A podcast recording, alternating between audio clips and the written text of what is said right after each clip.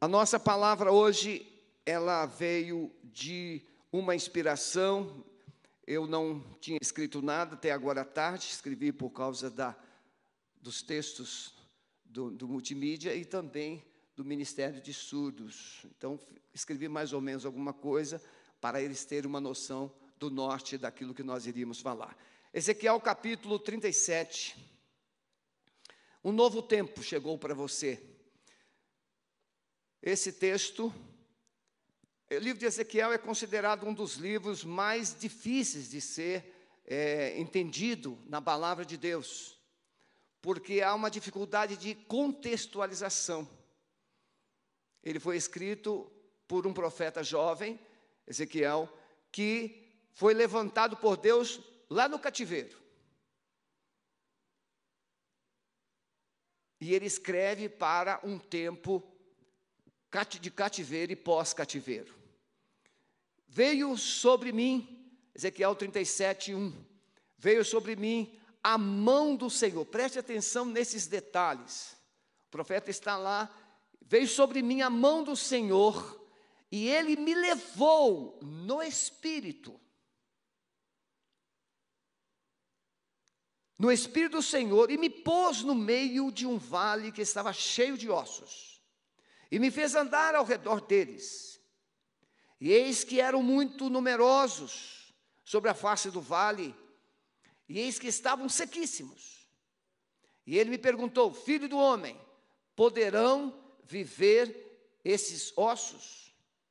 E eu respondi: Senhor, tu sabes. Nós temos uma expressão muito comum nos dias de hoje, quando enfrentamos uma situação, a gente diz o quê? Só? Só Jesus. Só Jesus na causa.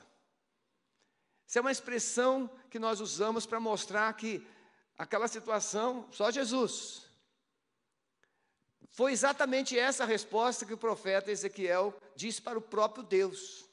Deus pergunta a ele assim: poderão viver esses ossos? Ele não tem resposta.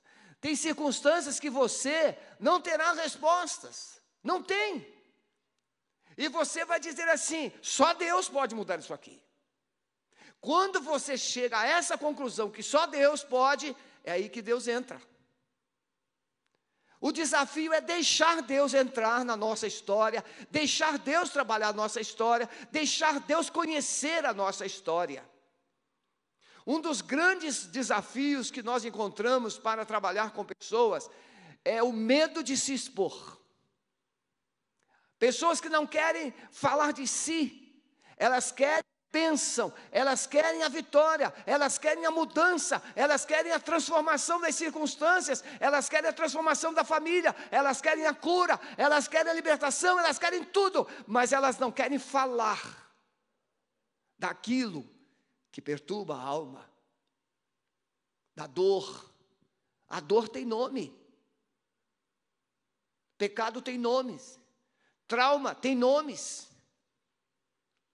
Traumas podem vir por palavras, traumas podem vir por abusos, trauma pode vir por várias coisas. Mas todos os traumas têm nomes. E o profeta diz: Senhor, tu sabes.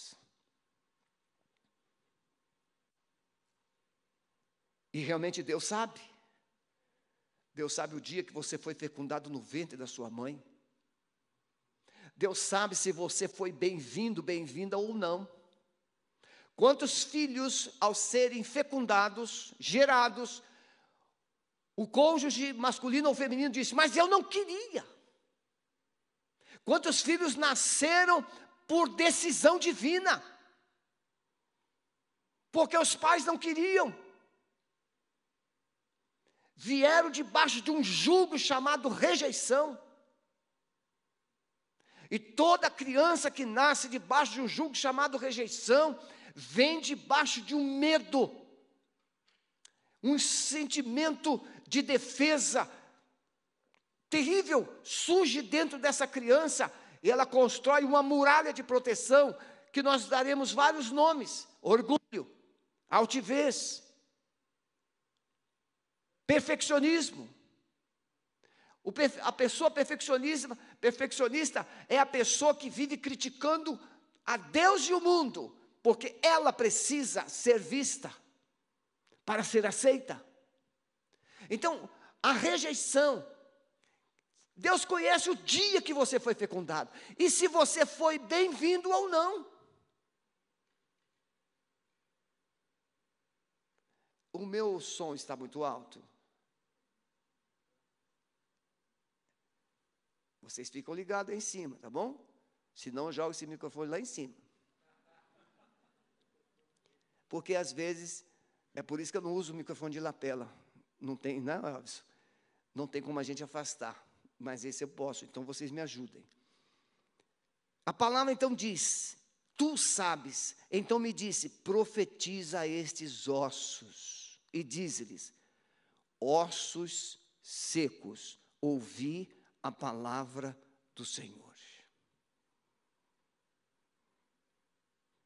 Não é fácil lidar com circunstâncias adversas.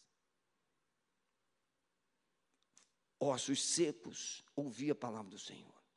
Assim diz o Senhor a estes ossos: Eis que eu vou fazer entrar em vocês o fôlego da vida e vocês vão viver. Porém, nervos sobre vós farei crescer carne sobre vós, e sobre vós estenderei pele, e porei em vós o fôlego da vida, e vivereis. Então sabereis que eu sou o Senhor. Então a proposta de Deus é mudar o caos para que você saiba, para que todos nós saibamos que Ele é o Senhor, que Ele é Deus, é o Todo-Poderoso.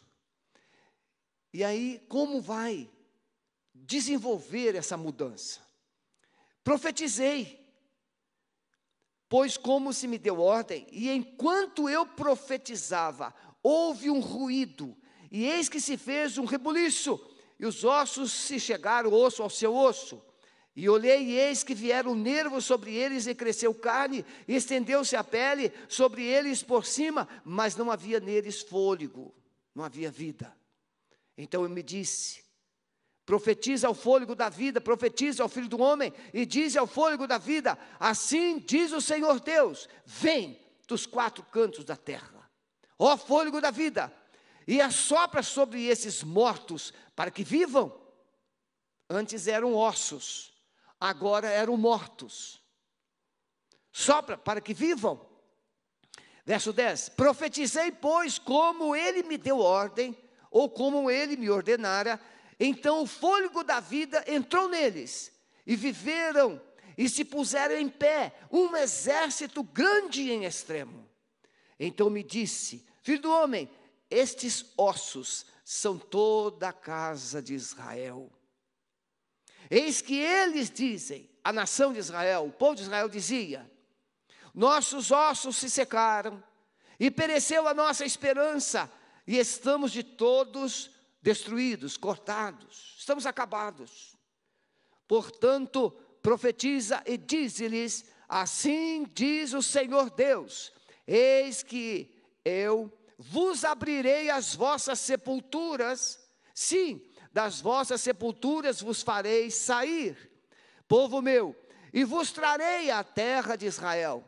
E quando eu vos abrir as sepulturas e dela vos fazer, vos fizer sair, ó povo meu, sabereis que eu sou o Senhor. E porei em vós o meu espírito e vivereis. E vos porei na vossa terra e sabereis que eu sou o Senhor. O falei o cumpri, diz o Senhor. Amém, meus irmãos? O que representa, irmãos, o vale de ossos secos? Todo cenário tem uma representação, ou ele representa alguma coisa. Todo cenário ele pode representar. Nós sabemos é, como Satanás trabalha nós sabemos como o homem trabalha, nós sabemos como Deus trabalha. O homem quer as coisas da noite para o dia, tudo fast food. A gente quer pronto. Deus não tem pressa de fazer coisas, Ele tem planos, Ele tem propósitos. Uma geração de uma criança, por que nove meses? Mas Deus estabeleceu nove meses.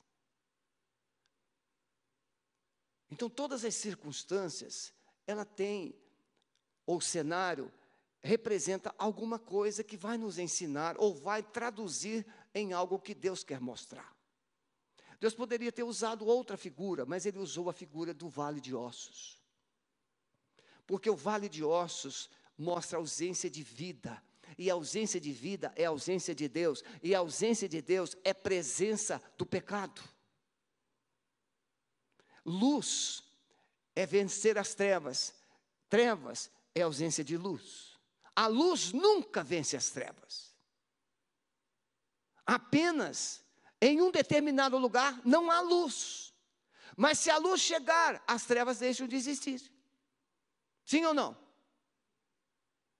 Isso é óbvio. Acendeu a luz, para onde foram as trevas? Não sei. Simplesmente elas desaparecem.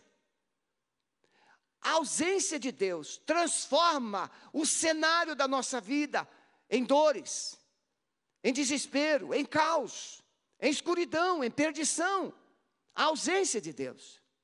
Então, esse cenário todo, esse vale de ossos secos, ele vai representar uma nação decadente, uma nação perdida, uma nação destruída por causa da desobediência. E nós vamos mostrar alguns textos que são importantes. Por exemplo, Ezequiel 36, de 19 a 21 ele vai mostrar nesse contexto. Eu os espalhei entre as nações, e foram dispersos pelas terras, e conforme os seus caminhos e conforme os seus feitos os julguei. E chegando às nações, para onde foram, profanaram o meu santo nome, pois se dizia deles: são estes o povo do Senhor, que tiveram que sair da sua terra. Mas eu os poupei por amor do meu nome, do meu santo nome, que a casa de Israel profanou entre as nações para onde foi.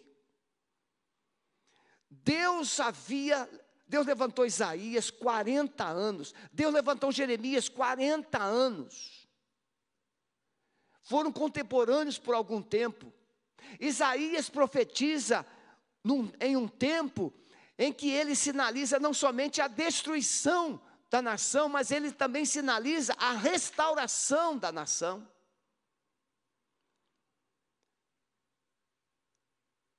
Jeremias pregou 40 anos, nenhum israelita se arrependeu, nenhum. No capítulo 20 de Jeremias, ele diz: Senhor, o Senhor me iludiu. Quanto mais eu falo, eu clamo, eu grito, menos resposta eu recebo. O Senhor me enganou, Senhor.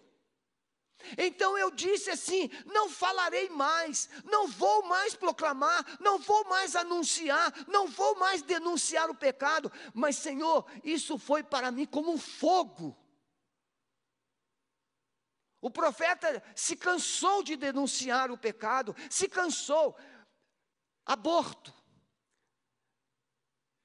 os israelitas pegavam seus filhos e queimavam no fogo a um culto a Baal, a Moloque. Os reis de Israel sacrificavam, matavam tanta gente, que ele vai dizer no final de 2 Crônicas, que os, as ruas de Jerusalém eram encharcadas de sangue. E a palavra vai dizer que Deus mandou os seus profetas para falar de madrugada, para falar com eles, mas não quiseram ouvir. O rei Manassés foi o pior rei de Israel. O nome significa esquecendo. O rei que se esqueceu de Deus. Foi o rei que mais tempo reinou. Por que, que foi o rei que mais tempo reinou? Porque a perversidade, ela prolonga, ela destrói, ela causa sofrimento. Mas Deus é longânimo, esperando arrependimento. Deus mandou a palavra, mas eles não quiseram se arrepender. Isaías anunciou, Jeremias chegou ao ponto de dizer assim: Olha, vocês se entreguem ao rei da Babilônia, porque senão a cidade toda vai ser queimada, vocês serão todos mortos, vocês precisam se render, porque essa é a vontade de Deus. E Jeremias apanhou, foi torturado, foi lançado dentro de poço, ficou atolado na lama até o pescoço, sem comida, porque ele denunciava o pecado de Israel. Então o povo não se tornou um vale de ossos secos, porque simplesmente Deus esqueceu deles. Nenhuma família se desfunde da noite para o dia, nenhum casamento se perde da noite para o dia, nenhuma situação se autodestrói da noite para o dia. As coisas acontecem pouquinho a pouquinho. Nenhum adultério é um fato isolado. Há um zap, há um olhar, há um telefonema, há um Facebook, há, tem, tem troca de mensagens, tem ouvidos prontos para ouvir. As coisas não acontecem assim no assalto, elas são ensaiadas, elas são, é, recebem continuidade. E Deus está falando, mas muitas vezes a pessoa não quer ouvir. Então nenhuma família foi destruída assim da noite para o dia por causa de um fato, não. As coisas foram se somando. Foram se somando. Então o Vale de Osso Seco representa Israel. Não somente o seu cativeiro, mas o seu relacionamento com Deus. Um Deus vivo se relacionando com um povo morto. Porque o salário do pecado é a morte. Então, irmãos, eu quero falar três coisas desse, dentro desse texto. Primeiro, o cativeiro tem uma causa. Ninguém vai para o cativeiro porque quer ir. O cativeiro tem uma causa. Então precisamos considerar as causas de nossas perdas. Dentro do texto, nós mostramos que era a desobediência, que era o pecado, que era a idolatria, a feitiçaria. Irmãos, se vocês lerem o Velho Testamento, o Velho Testamento é uma sombra, é uma figura. O Velho Testamento, ele aponta, a lei não veio para salvar, a lei é como uma lâmpada que veio para mostrar quem você é. A lei é como um guia, a lei é como um babá. Ela veio dizer assim: você não pode você não saberia o que é pecado se não fosse a lei. Por exemplo, uma pessoa com diabetes alta, ela vai sentir alguma coisa? Os pés ficam anestesiados, ela vai pisar no caco de vidro, o pé vai gangrenar e ela vai morrer e não vai sentir, não vai perceber. Por quê? Porque diabetes está alta. O pecado vai anestesiando, vai adormecendo, igual aquela história do sapo que você coloca na panela com a água morninha e ele gosta da água morninha, só que a água vai ficando quente e ele gosta, quando ele vai perceber, não tem mais força para sair e é cozido vivo. Muitas vezes o ser humano está assim, numa panela com água morna, numa caldeira de água morna. E as coisas vão anestesiando, ele vai gostando, ele vai gostando. Quando ele percebe, a morte chegou. Então, o cativeiro tem uma causa. O vale de ossos secos não é resultado da noite para o dia, não é um fato isolado. São anos. Deus, desde lá em Deuteronômio, Ele vai mostrar: olha, quando vocês entrarem na terra, vocês não vão fazer aliança com esse povo, vocês não vão adorar os seus deuses, os seus ídolos, vocês não vão praticar as coisas que eles fazem. Irmãos, Moisés estava no Monte Sinai. Por favor, preste atenção. Moisés estava no Monte Sinai. O Monte Sinai, diz a Bíblia, que ele fumegava como um vulcão incandescente em erupção. Tamanho era o, tre o monte tremia, os relâmpagos, os trovões, que o povo disse para Moisés: fale Deus com você e você fala conosco. Mas irmãos, Moisés ficou lá 40 dias, e antes de Moisés descer, o povo já estava lá embaixo pecando se prostituindo, construindo um bezerro de ouro. Essa é a inclinação do homem. E Deus alertando. Então o cativeiro tem causa. Você precisa entender que o sofrimento tem uma causa, as perdas têm causas, os infortúnios da vida têm causa, são escolhas. Mas não é o fim. O cativeiro na Babilônia não era o fim. Jeremias capítulo 29 vai dizer assim: Eu bem sei os pensamentos que tenho a respeito de vocês. Pensamentos, planos de paz, para vos dar um fim e uma esperança. Mesmo lá, Jeremias escreve, Deus manda Jeremias escrever uma carta de consolo. Havia alguns é, israelitas que estavam lá na Babilônia dizendo assim: não, é, Deus vai nos tirar daqui rapidinho, as coisas vão, nós vamos voltar para a terra. E Deus falou assim: não, vocês vão ficar aí 70 anos. 70 anos, irmãos. Eu tenho, vou fazer agora em setembro 67. Veja, nem não vivi um tempo de cativeiro. Olha quanta coisa eu já vivi.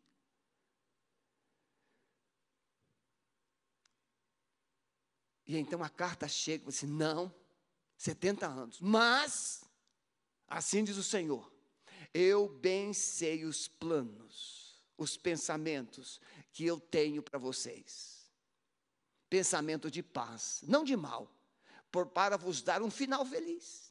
É, vocês estão no cativeiro, vocês estão vivendo o caos, vocês estão vivendo uma ruína, mas não é o ponto final, não é o fim, pode ser o recomeço.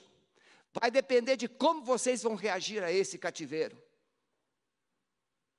Como vocês vão reagir. Então, em segundo lugar, meus irmãos, entender, considerar que Deus tem um propósito, mesmo estando no caos, mesmo estando no cativeiro, mesmo estando numa perdição total. Nós ouvimos aqui o testemunho do pastor Arley, que era um grande executivo, bem sucedido, e foi devagarinho, sutilmente, uma droguinha aqui, nas viagens dele, para fazer contratos e negócios da empresa, uma droguinha aqui, um encontro ali, e vai. Quando ele percebeu, ele estava tão amarrado, tão enrolado, e ele tinha dificuldade de ficar sóbrio, e chegou um dia em que ele simplesmente pegou a bolsa de documentos, pegou tudo que ele tinha de identidade, e ele jogou fora, ele sumiu, sem endereço, sem nome, sem nada, e se tornou um mendigo por oito anos morador de rua. Mas um dia Deus o achou. Ele disse que ficou seis meses sem tomar um banho. Lembra disso? Seis meses. Barbudo, fedido. E ele estava meia-noite com fome em uma passarela lá em São Paulo. E passou uma irmã com a sua filhinha vindo de uma vigília. E aquela mulher com medo, com receio, porque na passarela um homem daquele estado, barbudo, alto, ele é muito alto. E ele, ela passou assim com medo, mais depressa um pouquinho. Mas o Espírito Santo mandou ela parar, e ela parou, e o Espírito Santo mandou ela voltar, e ela voltou, e ela chegou diante dele. Deus não fez você para viver isso aí. Deus pode mudar a sua vida. E ele pegou essa palavra, Deus pode. E ele disse: Se Deus pode, eu quero. E ele saiu dali. Se Deus pode, eu quero. Se Deus pode, eu quero. Eu quero, eu quero. E ele saiu, entregou a carrocinha dele lá no abrigo onde eles ficavam à noite. E ele foi para uma rotatória para pedir um dinheirinho para comer alguma coisa. E quando ele estava naquela rotatória, passa um carro e de uma forma miraculosa, a pessoa do carro reconhece o Arley. Aquela barba toda, irmão, só o Espírito Santo. Não tem como. O cara cabeludo, barbudo. Oito anos depois, aquela pessoa abaixa, o vidro. É o Arley. Liga para a família. Olha, não sei com muita precisão, mas eu acho que eu vi o Arlen, eu vi o teu pai. E a filha então pega o carro com a mãe e vão para lá. Ele já tinha saído da rotatória e foi, resultado, chegou lá, encontrou. E ela, papai. E ele é resgatado, é levado para uma clínica de recuperação. E a PIB de São Paulo o adotou. Ele foi tratado, foi para a faculdade teológica e hoje é pastor de família da PIB de São Paulo. Quando você quer, Deus pode. Se você crê que Deus pode, você precisa querer. O cativeiro não é o final. O cativeiro não é sentença. O cativeiro é situação que você produziu. É consequência. É resultado das suas escolhas. Então você precisa considerar que Deus tem um propósito, mesmo estando nessa situação que você está. Restauração vem pela palavra, e aí Deus fala assim para o, o profeta: Filho do homem, poderão viver esses ossos? Irmãos, aí parece que Deus vai mandar um anjo, é, com uma espada bem grande, e vai estender sobre os ossos. Na verdade, é uma espada grande. É a palavra. A palavra de Deus é uma espada de dois gumes. E o profeta disse: Senhor, não sei. E aí, qual é a ferramenta que Deus dá para Ezequiel mudar aquele cenário? A primeira ferramenta é a palavra, o primeiro recurso é a palavra, o, o primeiro poder é a palavra, a primeira coisa é a palavra. Diga a palavra. A palavra de Deus é viva, é eficaz, é mais penetrante do que uma espada de dois gumes. Ela é apta para penetrar até as juntas e medulas. Ela é apta para discernir os pensamentos e as intenções do coração. Segundo a palavra, não há criatura alguma encoberta diante de Deus. A palavra vem como um espelho e coloca você totalmente exposto. Sabe por que, que muita gente não gosta de vir à igreja? Porque a palavra vai confrontar. Sabe por que muita gente não quer ler a Bíblia? Porque a palavra vai confrontar. Ela é luz, lâmpada para os meus pés e a tua palavra, e luz para o meu caminho. Eu escondi a tua palavra no meu coração, para eu não pecar contra ti. Jesus diz: examinai as Escrituras, porque vós cuidais ter nelas a vida eterna. São elas que dão testemunho de mim. Irmãos, a igreja tem sido assim, é, marcada, é, quase que eu uso uma palavra errada, ela tem sido marcada por pessoas que fazem escolhas erradas. Uma pessoa na igreja peca e toda a igreja sofre.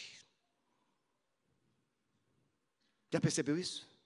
Uma pessoa produz um escândalo, toda a igreja é difamada. Da mesma forma que se você tem um dedinho infeccionado, todo o seu corpo tem febre. Todo o seu corpo. Mas Deus não corta o dedinho. Deus quer curar o dedinho. Talvez você seja um dedinho. Mas Deus usa a palavra. Filho do homem, diz para esse vale de ossos secos Assim diz o Senhor, vale de ossos secos, ouça a voz do Senhor. Bem, o profeta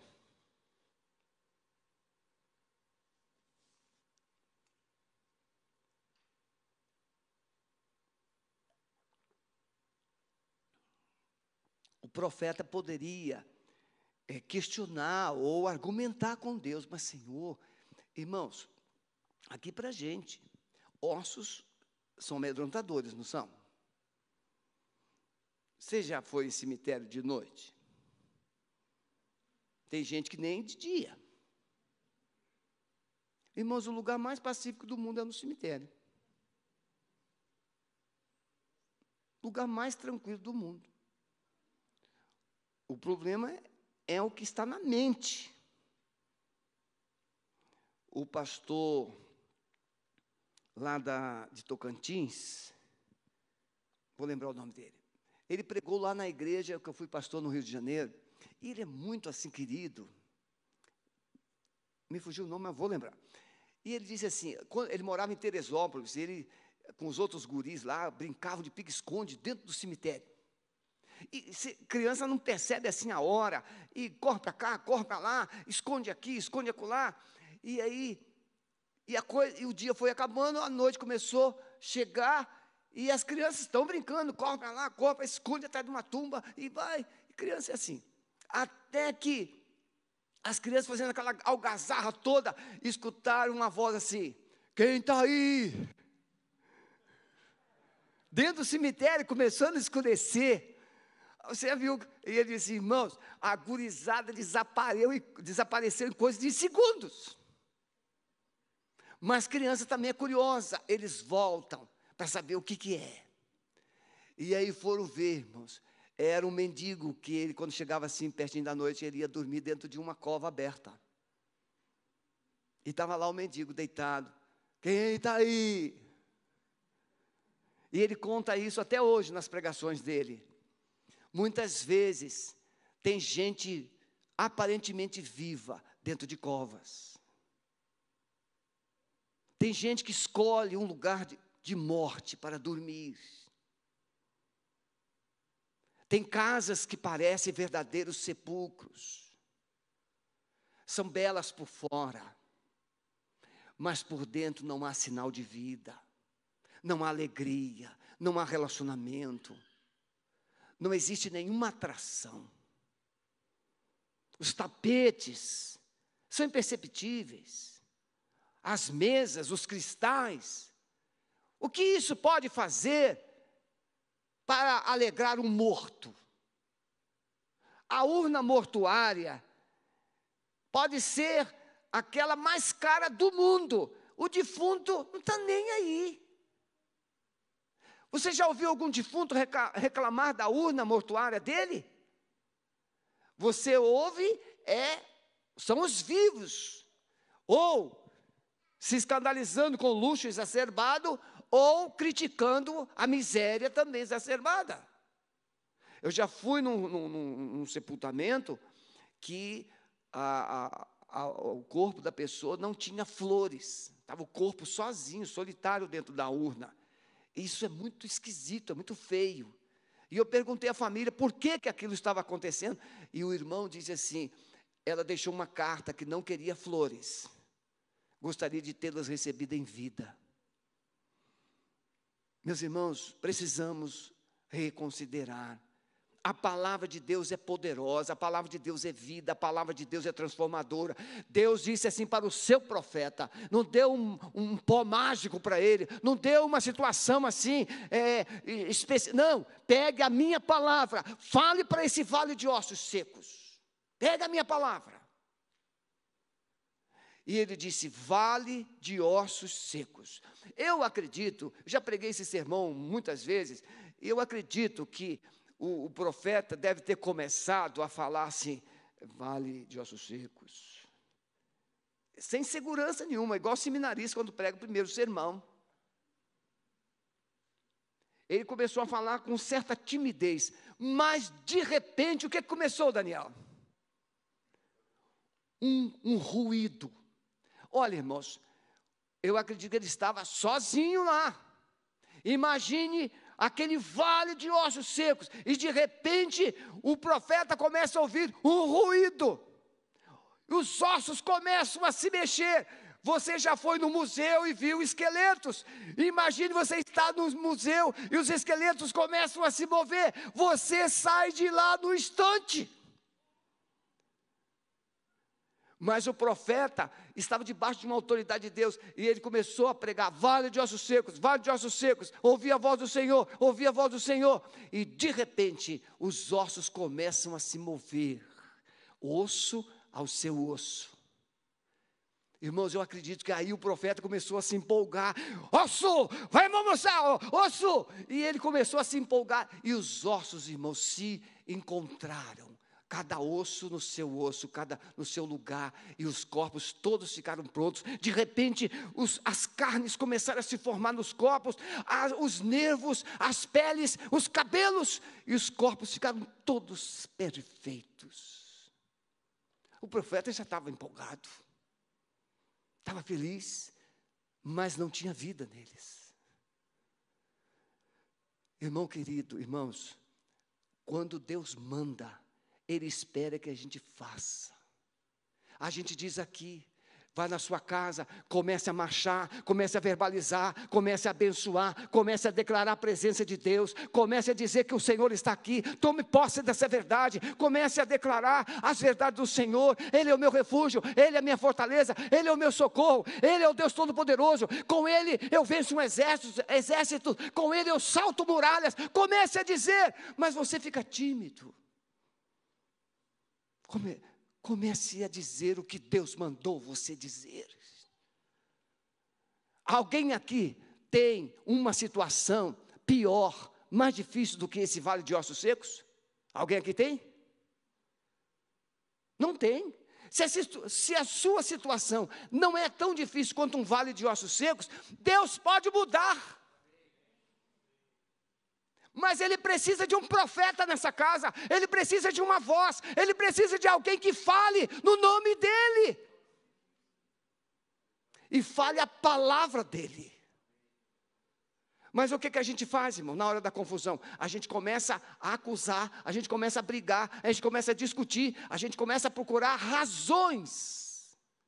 E aí os ossos continuam separados, cada um no seu lugar. Irmãos, eu penso aqui que quando Deus manda, Ele coloca o nosso vale de caos em ordem. Eu lembro do quarto da minha filha quando adolescente. Já viu o quarto de adolescente? Um furdunço só. Pega quatro, cinco peças de roupa para experimentar e sai com uma que não, não são aquelas, claro, e aquilo tudo fica sobre a cama.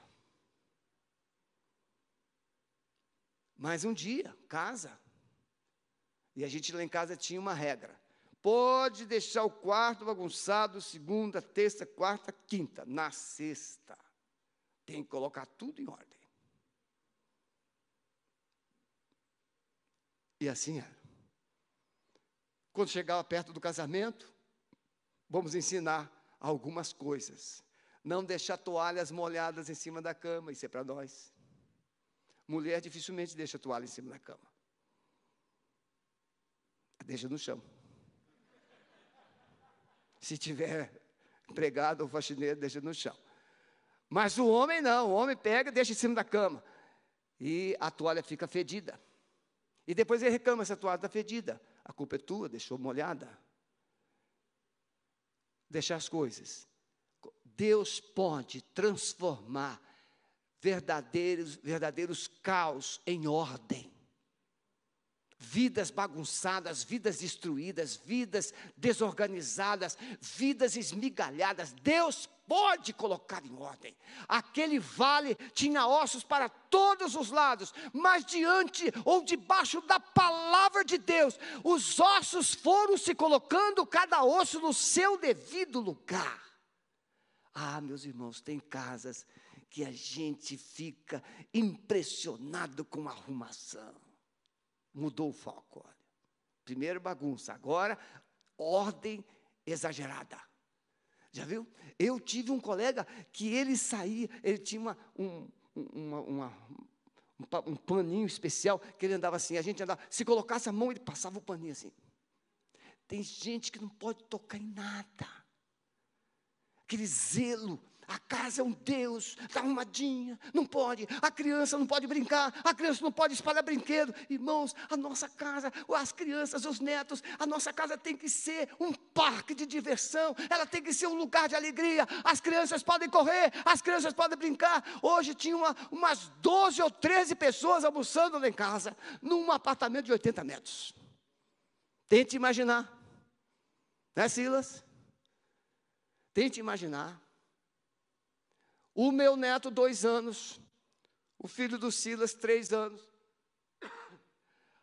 Duas, mais duas netinhas de sete, seis e sete. E duas, mais duas de onze.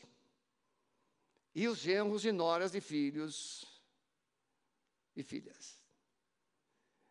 E a gente só na valsa. Chega, faz uma salada, faz o refresco e corta e vem a carninha, a gente corta e coloca tudo na mesa e vão comendo. Daqui a pouco a gente sai de fininho e vai lá preparar o cafezinho, porque eles não vão embora sem o café. E as crianças estão correndo, as crianças estão morrendo. E de repente ela chega assim: vovô, e o picolé? Porque tem que ir lá na padaria comprar o picolé. Então, essa casa precisa ser um lugar de alegria e de liberdade. E depois limpa tudo. Mas tem que ter liberdade.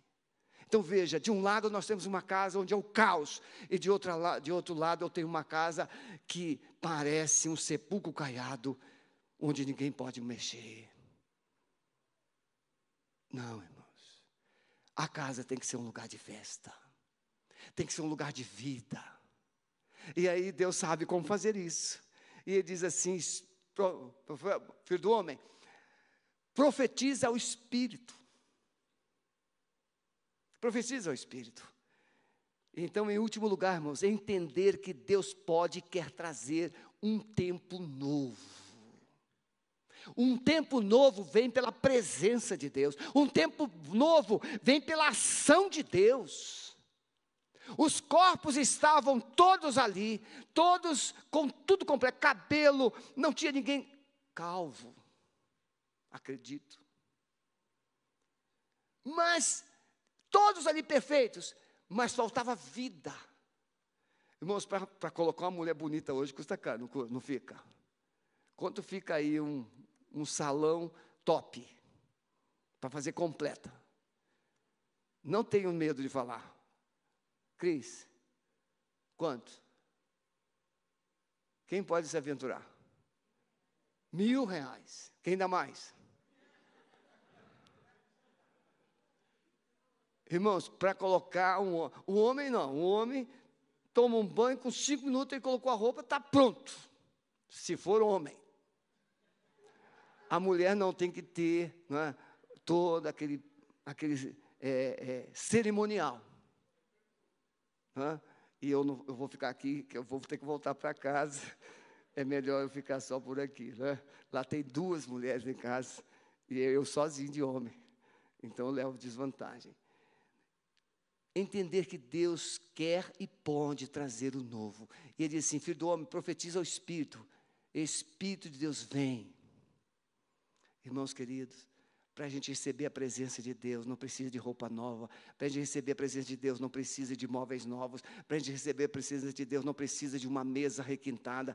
Para a gente receber a presença de Deus, a gente precisa de um coração sincero e quebrantado.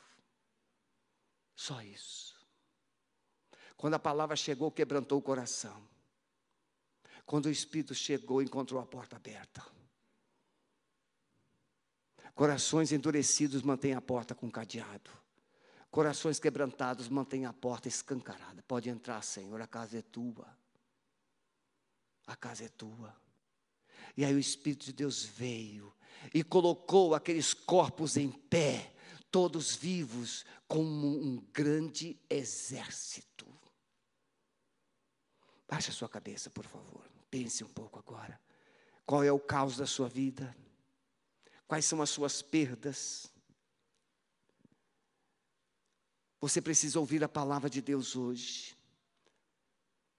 Ezequiel 37, 9 diz: Então ele me disse: profetiza ao fôlego da vida.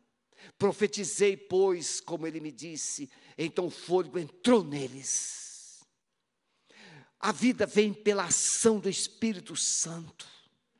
Nós não precisamos de cultos, nós não precisamos de uma religião, nós não precisamos de uma denominação, nós não precisamos de uma casa onde tudo esteja somente arrumadinho, mas nós precisamos da presença poderosa de Deus que transforma. Vem pela restauração. Olha o verso 11. Então me disse, filho do homem, esses ossos são toda a casa de Israel. Eis que eles dizem: nossos ossos secaram e pereceu a nossa esperança, e nós estamos todos destruídos.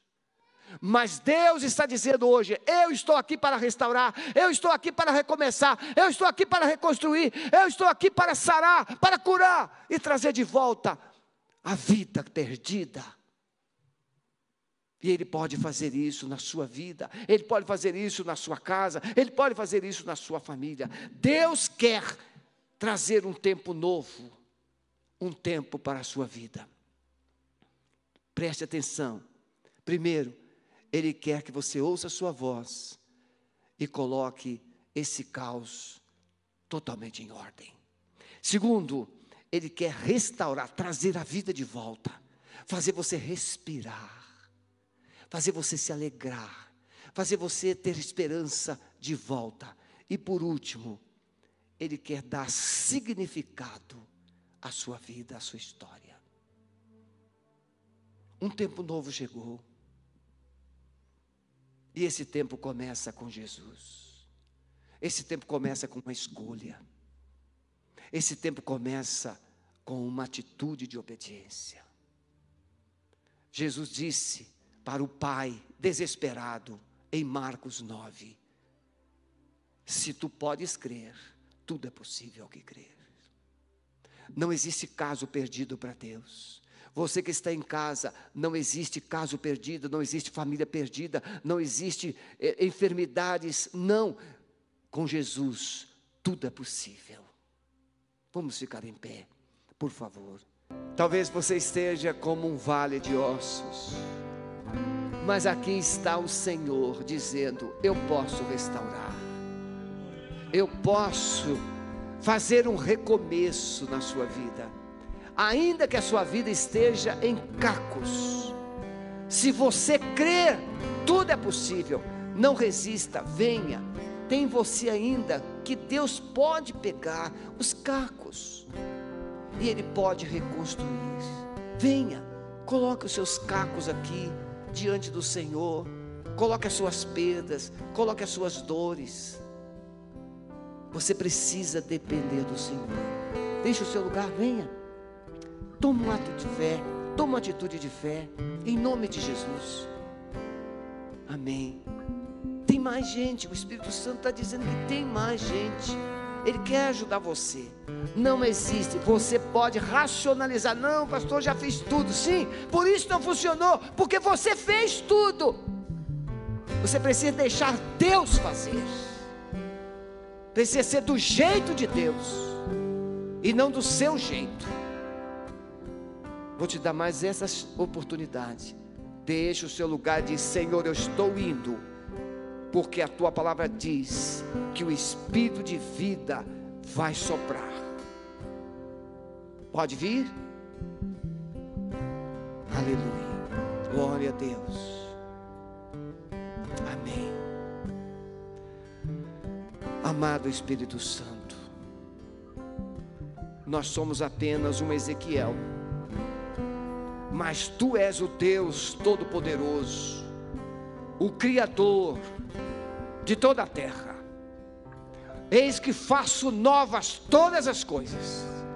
Hoje o Senhor está fazendo um coração novo aqui, esse coração amassado, esmigalhado, esse coração ferido, esse coração que foi humilhado, mas nesta noite esse coração está sendo sarado, está sendo reconstruído, as feridas estão sendo saradas, curadas as brechas estão sendo tapadas, e agora, Senhor, nós lançamos uma palavra, Espírito Santo de vida, venha sobre essas pessoas, venha sobre esses corações, restaura, restaura a vida, restaura o significado da vida. Um novo tempo está chegando, recebe isso. Um novo tempo está chegando, uma nova história está sendo escrita. Recebe essa palavra, uma nova história está sendo escrita. Em nome de Jesus, mas não com caneta, com tinta, mas com o Espírito de Deus no seu coração. Amém. Talvez você não tenha essas feridas todas, mas você ainda não entregou sua vida a Jesus.